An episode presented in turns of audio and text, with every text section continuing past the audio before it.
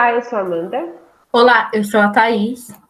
E eu sou a Jéssica. E esse é o podcast Desculpe é um Transtorno um espaço para desabafos, aventuras e desventuras de três jovens. No nosso programa de hoje, iremos falar de política. Então, desculpe é um transtorno, estamos indo votar.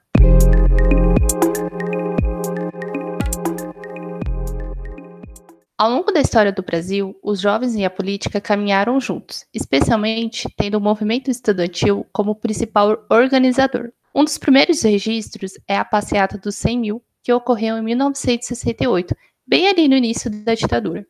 A manifestação se deu após o assassinato do estudante Edson Luiz de Lima e pedia o fim do regime militar.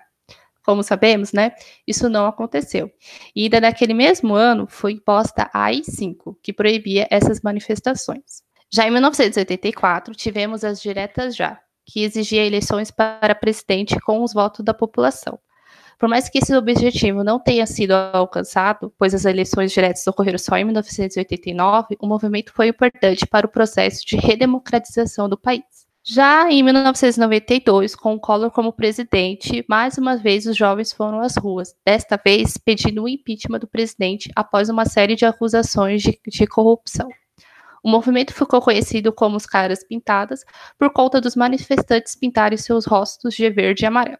E na história aqui mais recente, no ano de 2013, foi marcado por diversas manifestações, organizada especialmente nas redes sociais, o que contribuiu para o boom, né? Os protestos iniciaram por conta do aumento da passagem de ônibus na cidade de São Paulo. E é nesse contexto que eu faço a primeira pergunta para vocês, meninos. O que vem na mente de vocês quando vocês lembram do que aconteceu em 2013? Eu sei que a gente estava ali terminando o ensino médio, mas a gente estava tava, assim, tendo já uma ideia, né, de como funcionava a política do nosso país. Quero saber o que, que vocês se lembram. Nossa, eu estava no, no segundo ano do ensino médio e eu fazia técnico de administração à tarde. Então, a minha lembrança assim, é do pessoal. Depois do técnico, a gente saía às seis horas da tarde se organizando para ir nas manifestações, né? E começou em São Paulo, lá, né, com os 20 centavos e tudo mais, só que acabou acontecendo em vários lugares do Brasil também, e aqui em Jundiaí também. Então, eu lembro, assim, do frenesi que foi, sabe? Eu acho que a maioria da escola, da escola foi para as manifestações, sabe? Um ou dois dias assim, que o pessoal, eu vi o pessoal fazendo cartazes assim no corredor da escola, sabe? Então, pelo menos na minha escola, onde eu estudava, eles estavam bem, bem engajados. Eu não participei de nenhuma das, das manifestações, mas eu tenho bem claro assim na minha mente do pessoal se organizando, fazendo cartaz e indo para as manifestações aqui na Avenida 9 de Julho, em. É, naquela época eu não era nada engajada politicamente, pouco conhecia sobre as questões sociais. Depois, de, quando eu entrei no, no cursinho pré-vestibular, eu comecei a ter uma noção das coisas e do que tinha sido as manifestações de 2013, né? Não participei, mas eu lembro que teve assim uma movimentação até mesmo na minha cidade, mas reconheço todo, toda a importância que teve no cenário político daquela época, né? Principalmente por conta da internet 2.0, em que nós, pessoas, internautas, deixamos de ser passivos a todo tipo de conteúdo, né? E começamos a ter uma voz ativa. E isso aconteceu porque por conta do, da popularização, entre aspas, né, da internet e da gente não ter somente as mídias tradicionais, TV, rádio, jornais impressos, como fonte de informação. Então, acho que as manifestações de 2013 foi praticamente um divisor de águas em vários sentidos, em que é, chamou atenção para algumas pautas, como o ativismo digital, a democratização da informação por conta da internet, assim, informação de cunho político, é, os grupos de Facebook, né, em que eram compartilhadas informações políticas mesmo, e também a questão da, da violência policial, né, que chamou muita atenção, houve um holofote para isso, né. E eu acho que a população, depois de, dessa jornada de junho, ela acabou ficando muito mais atenta às questões é, políticas, à abordagem da mídia, para assuntos políticos, né, e sociais. É, eu também, eu não participei de nenhuma manifestação. Eu lembro que eu até queria, assim, mas minha mãe não deixava, né? Porque, ah, porque vai te bater, que não sei o quê, não sei o quê. Mas eu acho que às vezes foi até bom, às vezes eu não ter ido, porque eu acho que eu não teria a mesma mentalidade que eu tenho hoje, assim. Não que eu, eu acho que foi. Acho que foi muito importante 2013, é, assim, sabe? Acho que a gente deu o real valor para as manifestações. E também, assim, as organizações, né, pelas redes sociais, foi, foi um grande facilitador aí, né? Essa coisa que a Thaís falou de de que a gente já não via mais só simplesmente a TV, a, o rádio, o jornal impresso como principais fontes de informação. E a gente começou a ir para a internet. E eu lembro que eu via muitos vídeos, né, de pessoas falando aquelas frases tipo: gigante acordou. É, não é só 20 centavos, não vai ter Copa, né? Eu acho que o cenário de 2013 foi foi importante nesse sentido, assim, né? De você começar a reconhecer que você também pode lutar pelas suas coisas. Só que eu acho que depois de um tempo, é, começou a se levantar tantas bandeiras, começou a se é, manifestar por tanta coisa que você já não sabia mais o que, que era, sabe? Eu acho que também faltou um pouco de, de conhecimento, né? Não sei se vocês sentiram isso, assim. Parece que a gente estava lutando por tanta coisa, mas ao mesmo tempo parece que não ia. Não sei se vocês sentiam isso também. É, que começou com isso, né? Com descontentamento da população com aumento de 20 centavos na passagem de ônibus. E, come, e começou com isso, só que foi aumentando as demandas, as bandeiras foram sendo levantadas e acabou sendo uma reivindicação de reformas sociais no sentido, no sentido mais amplo possível, né? Daquele governo do PT. Mas eu acho que. E foi uma manifestação que parece que tanto a esquerda quanto a direita participou, né? Aí eu acho muito interessante isso. Só que um impacto, uma consequência que eu achei muito boa foi que a, os partidos tradicionais perderam muita força, né? Os partidos assim, PT, PSDB. É, e daí abriu mais espaço para, para a discussão de, de questões sociais fora assim desses dois partidos, PT e PSDB. Bom, eu acho que realmente teve muitas bandeiras, porque no final das contas, embora eu concorde com a Thaís que esse foi o começo da, né, da queda né, dos grandes partidos que já estavam dominando o Brasil há muito tempo, mas eu acho que muita, muitas lideranças políticas, muitos interesses políticos foram colocados no meio, sabe? Então, o que começou com a passagem dos 20 centavos acabou com o começo aí da, o começo do fim, né, da era, da era petista aqui no, no governo do Brasil. Eu acho que tanto a direita quanto a esquerda tiveram aí sim seu dedinho aí dos interesses que iam bem além né, da passagem de ônibus, tanto que, que antes eles estavam lutando para passagem de ônibus não sair dos quatro reais e hoje a gente sabe que está muito mais do que quatro reais, né? Então eu acho que foi um levante, mas não foi forte o suficiente para criar uma base, uma base sólida, sabe? Então eu vejo que muitas daquelas reivindicações que aconteceram naquela época, que muita gente pediu, acabaram acontecendo do mesmo jeito, né? A passagem aumentou, por exemplo, teve Copa, então eu vejo isso como o gigante acordou, mas né, voltou a tirar uma soneca de novo. Não sei se vocês concordam. Sim, eu concordo, porque o que realmente era reivindicado não foi atendido, né? Mas, te, mas representou mudanças assim menos significativas, como ativismo digital, é, descentralização da discussão assim política na mídia tradicional, tal. É, eu concordo com a Amanda, assim, é, né, eu acho que a, a, manifestação de 2013, né, até um pouquinho ali do de 2014 foi importante, mas ela não continuou. E aí por isso que é, a gente vive a, a, situação atual, né? Assim, é, mas eu acho assim que acho que a, a internet ela facilitou os grupos se encontrarem, né? Porque diferentemente da diretas já dos caras pintadas, né? Eles não tinham uma rede para se conectarem, né? Tanto que essa, esses, esses protestos aconteciam por movimentos estudantis, por pessoas que já que eram estudantes, enfim, né? E a, eu acho que a rede social ela redemocratizou também o processo de, de, manifestação. Não é só um estudante que pode ir lá manifestar, um trabalhador, uma pessoa que não tem acesso ao estudo também pode é, se encontrar com seus com as pessoas que têm a mesma ideologia e lutar por aquilo, né?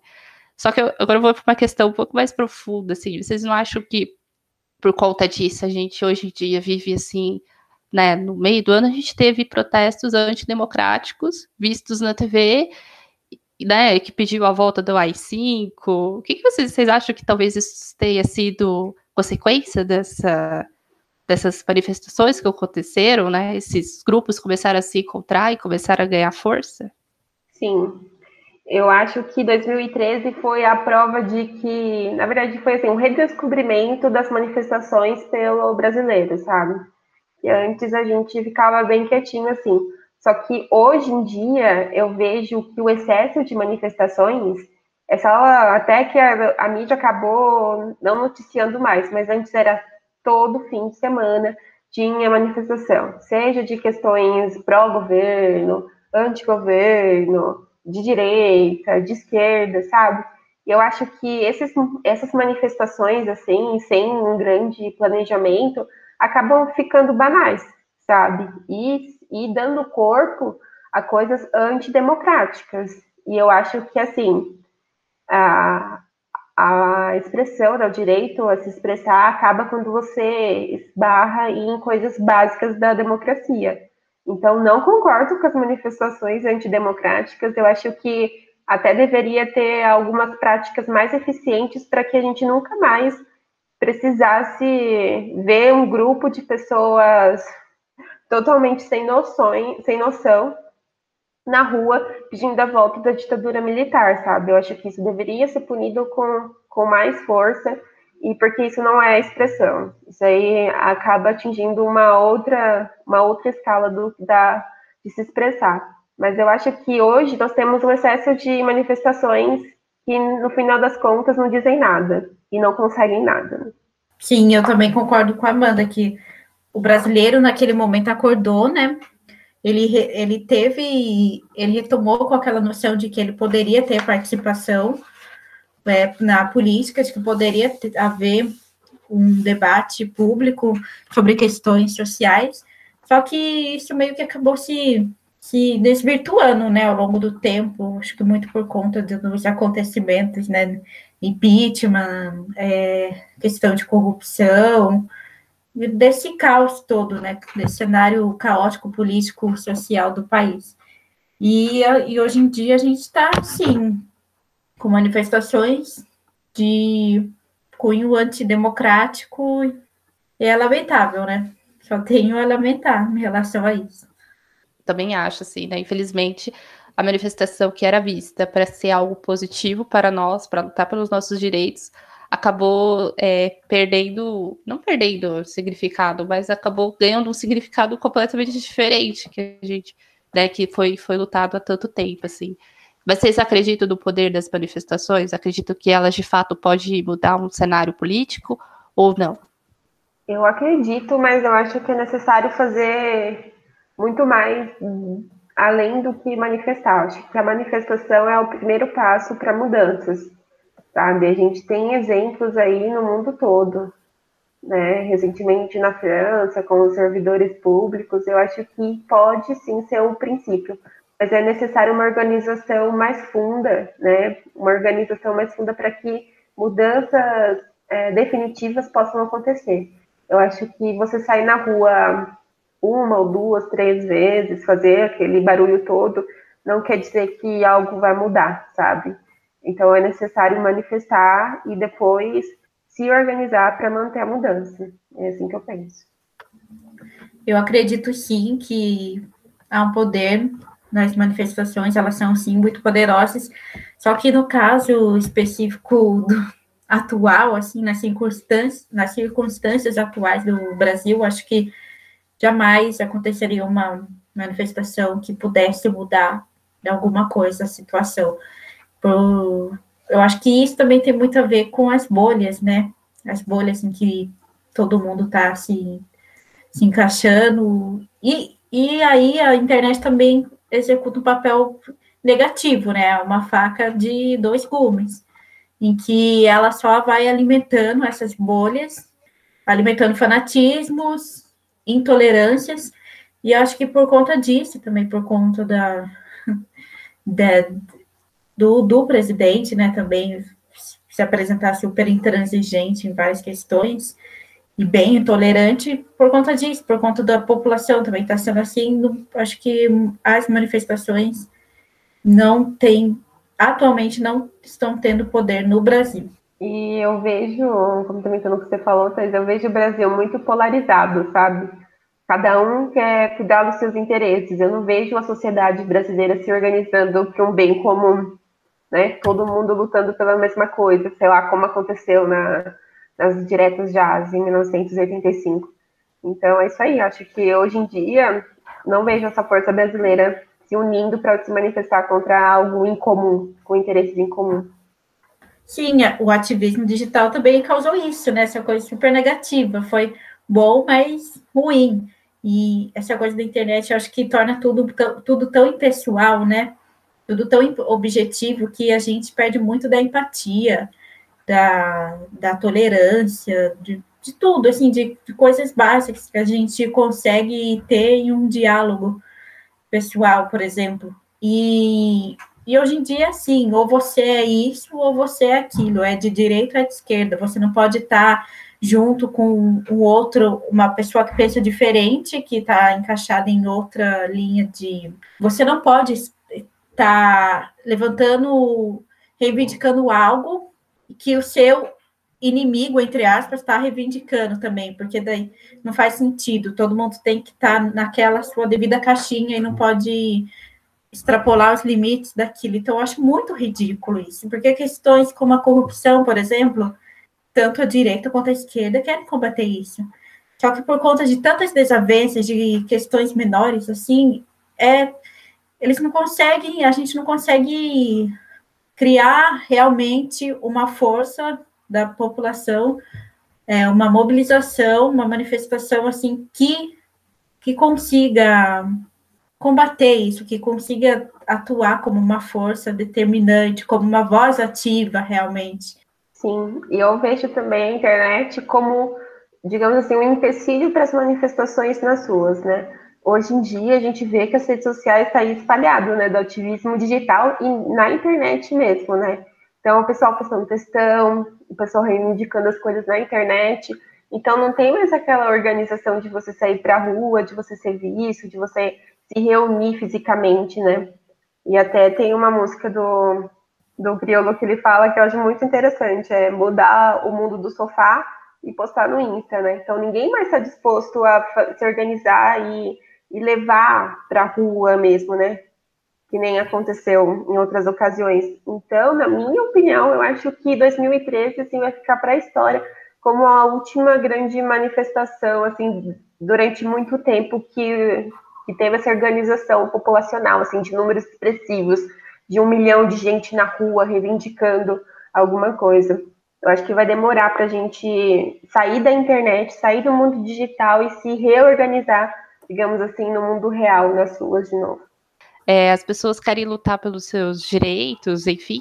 Só que, ah, o meu direito é mais importante que o seu direito, né? Tipo, se eu sou de esquerda, eu não vou compactuar com o pessoal da direita ou vice-versa, né?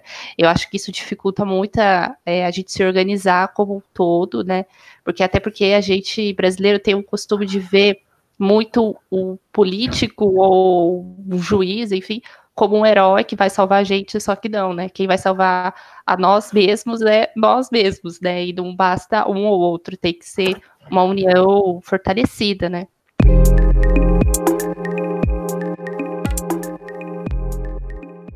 Se de um lado temos tantos jovens lutando com a cara e a coragem na política, isso não reflete tanto quando o assunto é o número de candidatos jovens para disputa em qualquer cargo político. Segundo dados do Tribunal Superior Eleitoral, em 2018, dos mais de 28.500 candidatos, 1.543 tinham entre 18 e 29 anos. Só fazendo um pequenos parênteses aqui, existe uma idade mínima para se candidatar a esses cargos, Vamos relembrar aí. Vocês leem? Vocês sabem, meninas? Eu, sinceramente, não. Aprendeu na escola, mano. Ai, ai, ai, fugi dessa aula. Eu li no é... roteiro, mas eu não tô lembrando. Então, a regra é 35, 30, 21 e 18. 35 para presidente, 30 para governador, 21 para prefeito e deputados federais e estadual, e 18 para vereador. Meninas, vocês já pensaram, assim, por algum momento na vida de vocês, se vocês possuem algum perfil para se candidatar a algum cargo de representante? Eu já pensei. Eu já pensei, sei lá, não desconsidero totalmente isso para o futuro muito distante. Mas no momento, não. Não tenho paciência para isso e eu estou muito sem esperança atualmente assim em relação à política no Brasil. Bom, eu como uma boa pessoa introspectiva que não gosta do, do centro das atenções voltadas para mim, nunca pensei. Nem na escola gostava de ser representante de classe, sabe, essas coisas, então, para mim não eu também nunca pensei em me candidatar a nada, assim. Eu acho que eu também acho que eu não possuo esse perfil, né? E eu já fui é, representante de classe, assim, e quase fui caçada, né? Quase sofri um impeachment, porque foi bem no último ano, aquele negócio de camiseta, e eu lembro que a camiseta meio que veio errada. Foi um mauê, assim, mas era difícil você ser representante de uma turma convivendo com aquela turma, né? O político, teoricamente, né?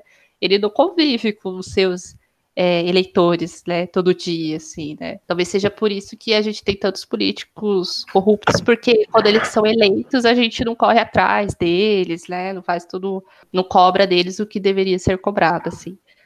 É, mas vocês acham que talvez por a gente ser jovem, assim, talvez as pessoas olham com um olhar mais diferente quando algum jovem se candidata, às vezes nem acaba votando porque fala, ah, é muito jovem, eu acho que não é nem a questão de ser jovem, de ser velho, mas é que normalmente o, aqui no Brasil é a mesma turminha, né?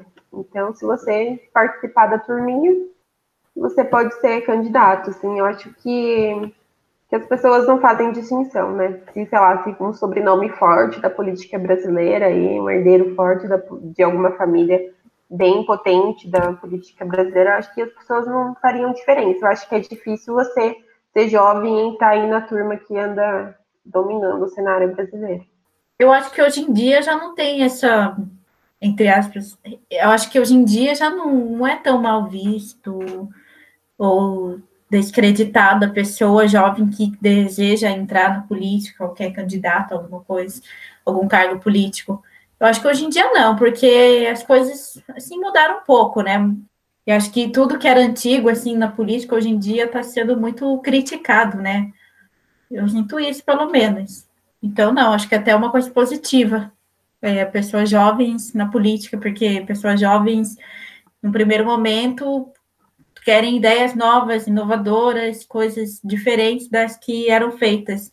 É, eu também acho, assim, eu acho que, não que ele é desacreditado nem nada, eu acho que talvez pelo, é como a Amanda falou, faz parte da turminha, né? A gente vê que os políticos que temos são filhos de outros políticos e assim por diante. Talvez os números refletidos aqui é que talvez o jovem não está tão interessado em ingressar na política, porque ele já vê ali como né, se ele não tiver um grande apoiador, parece que ele não vai para frente, parece que né, ele precisa se mostrar ainda cada vez mais, assim.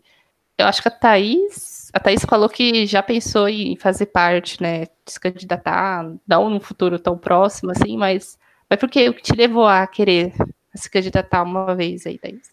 Ah, eu acho que eu tenho perfil, sabe, assim, de gosto de, de liderar, assim, de estar à frente de algumas coisas. Não é assim, nem gosto de liderar pelo poder, mas é porque eu acho que eu sei algumas coisas. E eu sempre fui muito descontente, sabe? Muito crítica em relação às coisas. E eu vejo tudo isso e eu não, não quero ter um papel passivo, sabe? Não quero ser uma pessoa passiva, eu quero agir. Então, o modo que a gente tem como agir realmente de maneira mais significativa é ter o poder nas mãos, né? Ou seja, ocupando um cargo político. Eu acho, eu acho isso, mas no momento não, isso não passa nem pela minha cabeça, mas talvez lá para frente. Mas eu acho que ninguém quase. Eu não tenho popularidade para isso, então acho que não vai sair do papel esse meu desejo Bom, você teria o meu voto, Thaís. Dependendo do, do, seu plano de. Você teria o meu voto, dependendo do seu plano. Ai, meu Deus. Mas vocês têm o costume de votar em gente jovem? Vocês já pararam para pensar nisso? Assim? Eu sei que a gente tem o quê? Eu, esse, pelo menos, vai ser meu terceiro ano que eu vou votar. Uhum. Então, assim, pelo, pelo visto, eu acho que, da minha opinião, eu acho que eu nunca votei numa pessoa jovem, assim, nessa faixa etária, entre 18 e 30 anos. Vocês já votaram? Eu já votei e já me decepcionei. É, na última eleição eu, eu votei né, pela deputada Tabata Amaral, né? E já me arrependi porque ela teve algumas atitudes que eu não curti muito, que foram de encontro naquilo né, que ela estava é, pregando assim na campanha. Então, mas assim, eu acho que falta muito, muita gente jovem, assim, né? A gente vê os mais famosos são as pessoas mais velhas e aquilo que a gente comentou. Eu queria também que levantar um debate, assim, não sei se vocês estão acompanhando os materiais, assim, das mídias sociais dos políticos para prefeito, assim, não sei como anda, mas eu vejo que muitos deles estão querendo é, agradar os jovens, né? Então, vários políticos estão lá no TikTok, estão fazendo rios lá no, no Instagram e tudo mais, e tem muita coisa tosca. Eu não sei o que, que eles estão achando que vão agradar o jovem desse jeito, né? Eu acho que a linguagem política realmente tem que ficar mais acessível para que o jovem para que o jovem entenda, né? Para que o jovem participe mais, se interesse mais. Só que a partir do momento que eles acham que podem discutir coisas sérias com o vídeo de TikTok, com uma dancinha, eu também acho bem problemático, bem problemático mesmo. E até recentemente o Fernando Haddad se meteu aí numa polêmica no Twitter, né? Que nem deve ter sido ele que tweetou, mas, mas foi uma equipe, né? Que repostou um vídeo do, do comentarista, né, no Grande, falando sobre o caso do Robinho, e aí ele colocou é, algo do tipo, ah, essa Casa Grande é boa, né? E as pessoas negras se ofenderam. Então, tá vendo? Um meme, uma gracinha acabou, né, se virando contra. Então, eu acho que também a gente tem que tomar esse cuidado dessa linguagem de jovem, assim, eu acho que eles estão exagerando muito. Não sei se vocês também estão acompanhando isso. Na minha cidade, eu, eu não. Eu acho que ainda os políticos, a propaganda política ainda não chegou no TikTok, mas eu achei muito preocupante isso, Amanda. Nossa. Só que faz sentido, porque é, quando falam de jovem, quando eles querem colocar numa linguagem jovial, acaba caindo nesse discurso ridículo, bobo, é, e nada sério, né? Que, questões super sérias devem ser tratadas é, com, com seriedade, mas, ai, porque são jovens os receptores, então não, nada, nada tem que ser sério. E eles ultrapassam os limites. Eu super discordo disso e já não ganharia meu voto por conta disso. Sim, eu acho que também eles subestimam, sabe, os jovens. Em vez de, tá, a gente não entende tudo, mas que tal torno, que tal incentivar que a gente entenda sobre política, que a gente entenda sobre os assuntos discutidos, em vez de tornar a linguagem, sei lá, para uma criança, sabe? É, é, ridículo. Sim, com certeza, né? A partir do momento que ele já vê você, né? Porque, gente, a gente é jovem, mas a gente não é uma criança ainda, né? É, eles estarem nessas redes sociais que a gente acessa não seja algo ruim. A partir do momento que ele começa a usar isso como para se tornar mais popo, para achando que assim desse jeito vai atrair a gente, acho que cai por terra, né? Porque o que eu quero ver não é o, como ele está bem no Facebook, no Instagram, eu quero ver o plano dele, eu quero ver se o plano dele faz sentido, né? Vai dar uma entrevista com o jornalista e saiba responder as perguntas corretas, né? E qual é o que, que ele tem a oferecer no quesito de, de estudo, no quesito de, de emprego, né? Não só estar nas nossas redes sociais, né? Mas, e, gente, me parece muito ineficaz isso, colocar propaganda no TikTok. Você acha que um jovem que vai estar tá lá vendo os vídeos do, do TikTok lá, quando cair num vídeo desse, vai ver? Não, ele vai sair de lá na hora, vai pular, vai rejeitar. E eu, pelo menos, faria isso. Mas eu acho que teria alguns jovens que ainda cessaria, viu, Thaís? Eu acho que teria algum jovem falar. Ah, porque eu acho que o jovem hoje em dia, né, ele tem uma visão um pouco pessimista, né? Assim, da, da situação atual. Então ele, ah, aquele cara lá é engraçado, então eu vou votar nele lá porque ele foi engraçadinho. Ah, pelo amor de Deus. Ah, mas a gente teve o Tiririca, né? O motivo pelo Tiririca ter conseguido ser eleito, né? Pelo amor de Deus.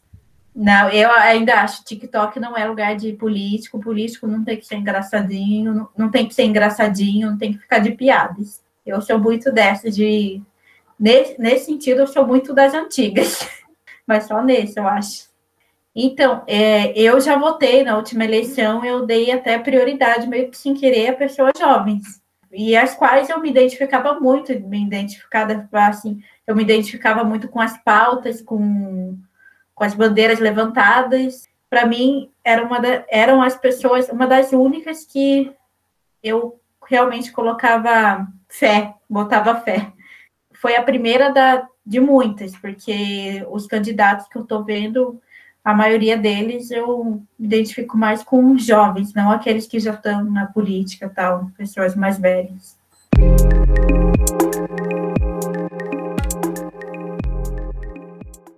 Com o lema hashtag Seu Voto Tem Poder, a propaganda que circula nesse ano leva-nos a acreditar no slogan.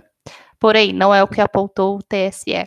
Em 2018, um em cada cinco adolescentes de 16 e 17 anos tiraram o título de eleitor. Lembrando que nessa faixa etária o voto é facultativo.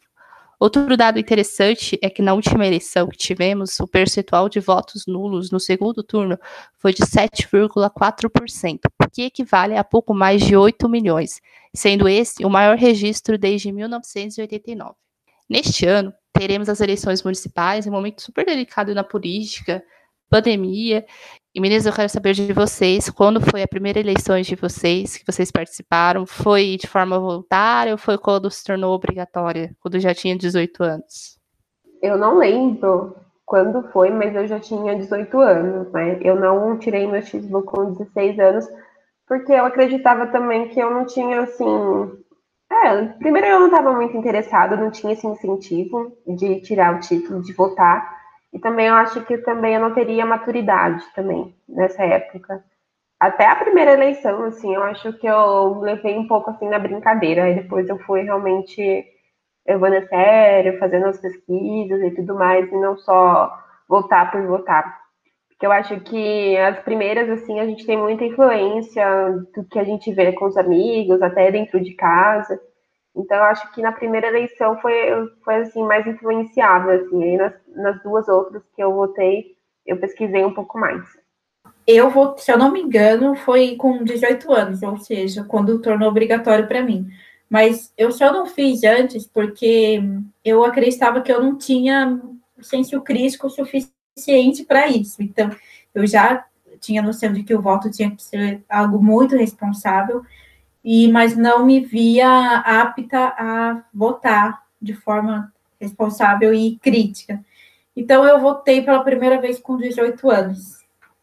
Eu também votei com 18, assim. Acho que com 16, 17 parece que a gente é muito meio, sei lá, né? A gente não, não, não, se interessa muito por esse assunto, né? E, enfim, parece que a gente tem outras coisas mais importantes do que do que eleição, né? E eu lembro que foi para foi para prefeita, depois foi o de 2018 e vai ser esse meu terceiro ano, assim. Mas confesso que acho que a cada ano a gente vai melhorando, né? Eu, é, o primeiro a primeira eleição foi bem assim. Eu acho que eu até esqueci o número do, do, vereador que eu ia votar, sabe? Acho que eu votei no número errado. Nossa, eu tava tão tava tão assim, meio que nem ligando muito, né? Mas hoje em dia a gente já se importa mais, né? E sobre esse dado que foi apresentado aqui, que eu falei, né, dos votos nulos, assim, eu sei que o voto é pessoal, né? Vocês já tiveram vontade de votar nulo, ou já até já votaram, assim? Olha, para ser sincera, na última eleição eu tive vontade, mas não, não, não votei. Eu também não, eu sempre, sempre votei. Vocês acham que o voto deveria ser obrigatório ou não, aqui no Brasil? eu acho que do Brasil, por ser um país em que a desigualdade já é gritante, sim, tem que ser obrigatório. Porque muitas pessoas não têm nem a consciência né, do poder do voto, do poder da coletividade, né, da, da, da população, realmente. Muitas pessoas não têm é, aparatos para isso, tem bagagem para ter, de fato, um senso crítico sobre o poder que nós temos enquanto cidadão. Infelizmente, daí no caso tem que ser obrigatório, porque daí é uma forma da, da, da massa, né, da, da população, votar e reivindicar algumas causas.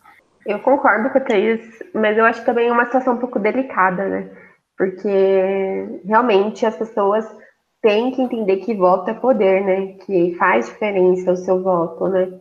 Só que eu fico pensando que se não tem senso crítico, né, entre as pessoas, então não tem um voto assim de qualidade, sabe? Então, para mim, essa é uma questão bem, bem difícil, né? Eu até não tenho uma opinião 100% formada, mas eu acho muito complicado. Mas por hora eu acredito que sim, deve ser obrigatório, porque senão a gente teria uma participação quase nula, assim, da população. Sim, eu pensei nesse porém, mas ainda assim acho que é melhor ser obrigatório, porque tem uma margem, né, que tem uma margem para que ocorra o voto assim, quase que inconsciente, né? O voto irresponsável, mas também tem aquela possibilidade de não. Então, por isso que eu acho que tem que ser obrigatório no, no Brasil. Eu fico no meio do muro, assim, sabe? Porque é, eu acho que é assim, por um lado, ele deve ser obrigatório por conta de por conta que as pessoas, né, têm que saber o real valor, mas só que às vezes tem gente que não tem, assim, né, real valor do, do que o seu voto, acha que ele é simplesmente, ah, vou votar naquele ali, né, porque ele é engraçado, né, sei lá, né, gente, a gente, para a gente parar para pensar, assim, né, quantos políticos doidos a gente tem do, do nosso governo, né, a gente tem lá, não sei se o Tiririca ainda é, mas a gente tem o Alexandre Frota, sabe? Porque eu acho que o brasileiro não tem, assim, eu vou votar nele porque ele é famoso, sabe? Eu vou votar nele porque é o que a massa tá votando, sabe? E eu vou trazer uma experiência aqui de escola, sabe? Assim, quando a gente tem que eleger representante de sala, assim. Como eu vejo, assim, eu já vejo de cara os alunos que se, que se candidatam, né? E eu já falo, esse aluno é bom e esse aluno não é bom, sabe? E quem é que ganha? É sempre aquele aluno que não é bom, aquele aluno mais bagunceiro, aquele aluno mais, sabe, que não leva nada a sério. E eu vejo isso que parece, daí trazendo isso para nossa realidade, assim, parece que a gente não tem, né, o real valor da, do nosso voto, assim, né? A gente acha que ele é simplesmente vou votar nele lá porque é o que tem, né? E às vezes tem uma certa decepção, né? Porque eu, pelo menos, assim, de todos que eu já votei, acho que eu sou um pé frio, nunca ganhar, nunca, né, nenhum ganhou. E eu sinto que a gente acaba sendo prejudicado pelo voto daquele que às vezes nem tem um senso crítico, sabe? Que leva tudo na, da brincadeira, mas eu acho que o que a gente precisa do nosso país é, é uma lei mais efetiva, né? Uma coisa mais. A gente vê tanta coisa errada na corrupção e eles ainda continuam lá, sabe? Eu sei que a lei nossa ela é rígida, mas ela não é cumprida, né? Ela tem tantas brechas que acaba que acaba tendo essa desilusão. Parece que ele não, não tem aquele valor efetivo. Não sei se vocês sentem isso, sabe? Que parece que eu voto. Eu voto numa pessoa que eu acho que pode ser boa, e às vezes ela chega lá naquele poder e ela se torna outra, sabe? Parece que a gente sente que tá tudo, sabe, é tudo uma máscara e aquilo cai, sabe? Eu não sei se vocês sentem isso. Sim, eu sinto e é só ver os exemplos, né, de quem se candidata no, no Brasil, né? Eu acho que a gente já evoluiu um pouco, né, com a lei da ficha limpa.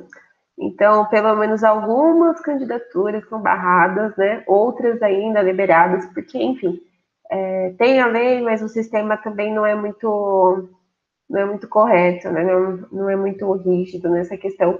Mas eu acredito que a lei da ficha limpa é um avanço e que vai barrar, assim, pelo menos um pouco dessas pessoas, assim, super erradas. Mas eu acho que falta um senso crítico, né? Aquilo que a Thaís comentou com a, com a gente agora há pouco, né?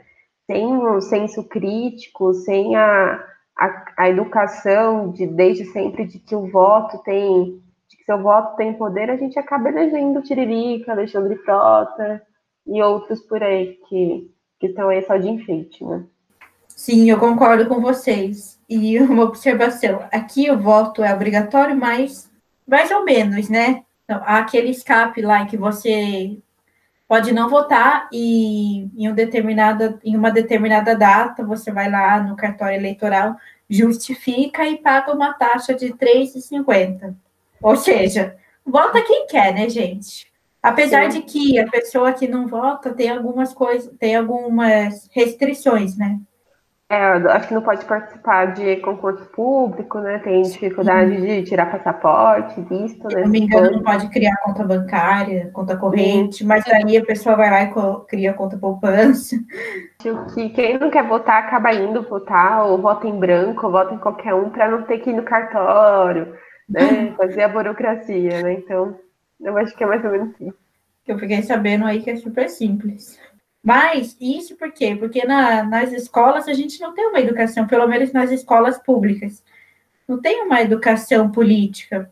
Muitas vezes bandeiras são levantadas e ficam muito naquela discussão lá, ah, o que é melhor, a direita é melhor ou a esquerda é melhor, ah, isso, aquilo, fica sempre nisso. A educação política, assim, de fato, não acontece é, essa coisa de da gente já ir julgando, né, a pessoa, ah, você é de esquerda, você é de direita, acaba meio que impedindo que você tenha uma educação de política efetiva, né? Porque quando você, né, a gente tem essa você não se pode discutir tanto política assim na escola, porque dependendo do que você fala, ah lá, a professora é comunista, né? Ou a professora votou pro Bolsonaro, ou algo do tipo, né? Parece que você. Essa, eu acho que essa coisa que a gente está vivendo hoje, essa coisa de que você diz, ah, você já é taxado, né? Acaba te impedindo, né? Cria amarras, né? Você não pode nem se discutir tanto assim, né? Eu sinto que parece que a gente vive um. Parece que a gente está preso, né? Não se pode falar, não se pode se debater de uma forma é, educacional, né? Eu tenho bem, bem tó, assim, dos professores de, de filosofia de sociologia, assim, das escolas hoje em dia, né? Porque eu acho que são nessas matérias, assim, que a gente pode discutir mais, né? Na filosofia, a gente entender né, o conceito de política, como surgiu e tudo mais. E na, na sociologia, para a gente entender a sociedade, né, como um todo, né? Você fazendo parte dessa sociedade. Então, é o que a Jessica falou, hoje, com a polarização do Brasil, eu imagino que seja muito difícil para os professores conseguirem expor esse conteúdo e criar esse senso crítico nos alunos sem doutrinar também, né? Sem, sem doutrinar para a esquerda, para a direita, enfim. Só mostrar assim, os fatos e criar esse senso crítico em cada um, e aí cada um vai, vai descobrir com qual, com qual partido, com qual lado se identifica mais, né? Mas deve ser muito complicado. Nossa, sim, porque às vezes eu vou escolher uma matéria, né? Ah, vou, sei lá, uma reportagem simples para eles entenderem o conceito de lead, blá blá blá. E eu, assim, eu acho que talvez por, por eu já ter visto tantas coisas assim, eu falo, cara, eu não posso escolher coisas de cunho político, sabe? Sabe, para eu já não ser taxada, porque dependendo do que você, eu acho que você passa pro aluno, pronto, né? Já, já vira aquela discussão. Você não pode nem discutir tanto, assim. Sim, o discurso de ódio tá aí, né? E tem aquela questão também de que todo político não presta, o política não se discute, que to, todas essas coisas que bloqueiam o brasileiro para o debate né, sobre política, sobre questões sociais. Então, são coisas, pensamentos que estão enraizados, que estão há tempos em nossa cultura aí, e que vão reverberando em mil e uma consequências ruins, né? Entre elas, isso de não querer votar, de não acreditar no poder do voto, não adianta nada, político não presta, não importa quem eu vote, tudo vai ser ruim, tudo vai, vai dar na mesma, a pessoa pode ser boa, mas entra no poder e vira outra pessoa, enfim, é muita essa falta de fé, assim, fé não, falta de credibilidade, né? Bom, e para finalizar esse nosso debate político aqui, a gente vai de dicas.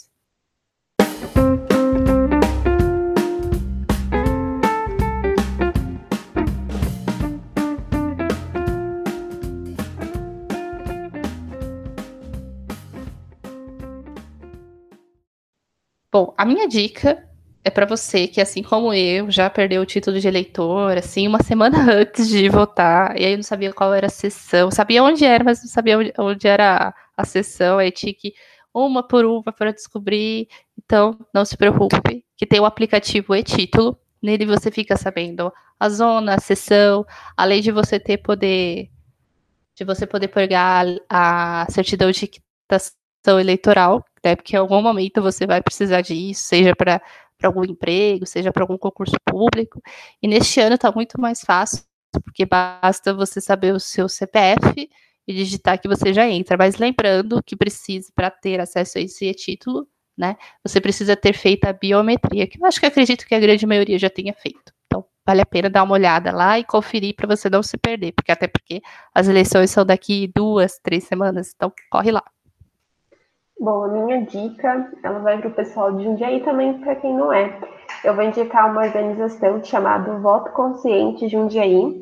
Eles já estão atuando há 14 anos e o objetivo deles é fiscalizar né, a política jundiaense. Então, eles vão nas, nas sessões de vereadores, eles também promovem debates. Este ano está sendo tudo online, com vereadores, com candidatos e tudo mais só que também eles trazem várias informações legais. Eles explicam, tem algum material também é, explicando assim direitinho o que, que a gente deve levar em consideração na hora de escolher um candidato. Eles também fazem as fichas aqui do, de todos os vereadores de Jundiaí, e é um trabalho muito bem feito e é realizado pela maioria do maioria dos voluntários né, nessa organização são jovens. Então é bem bacana e é um exemplo aí de como o jovem pode colaborar né, com, a, com a política, né, estar na política mesmo assim não sendo candidato, né? E o legal é que eu já consumi alguns materiais deles e, e não tem essa esse negócio de partido, de lado nem nada, né? Eles fazem, eles cobram igual, eles fazem, dão informação igualmente para qualquer tipo de partido. Então, é bem bacana dar uma olhada também. Você de Jundiaí, você também que não é, e também tem materiais gerais. Além da ficha limpa, que tem como objetivo impedir que candidatos a cargos políticos que foram condenados em processos criminais em segunda instância, com a ficha suja, cassados ou que tenham renunciado ao cargo para evitar a cassação, concorram a car cargos públicos. Em divulgacandecontas.tse.jus.br você encontra informações de forma detalhada sobre todos os candidatos que pediram registro de candidatura e sobre as contas eleitorais e a dos partidos políticos na internet. Então, vale super a pena você que está aí querendo saber mais sobre o seu candidato, pesquisar, ver se ele está com o nome limpo, com a ficha limpa aí, e para ter um, um voto consciente e responsável. É como a Thaís diz, voto consciente e responsável, eu acho que é um trabalho de todo mundo, né? Então, vale a pena seguir essas dicas para você poder exercer sua cidadania. E chegamos ao fim do nosso programa e na semana que vem vamos falar sobre revistas teens e suas influências. Ah, então tá imperdível, né? Então não esqueça de nos seguir nos, nas redes sociais. No Instagram somos arroba podcast Desculpe o Transtorno e no Twitter arroba pod underline Desculpe. Tchau, pessoal, e até a próxima.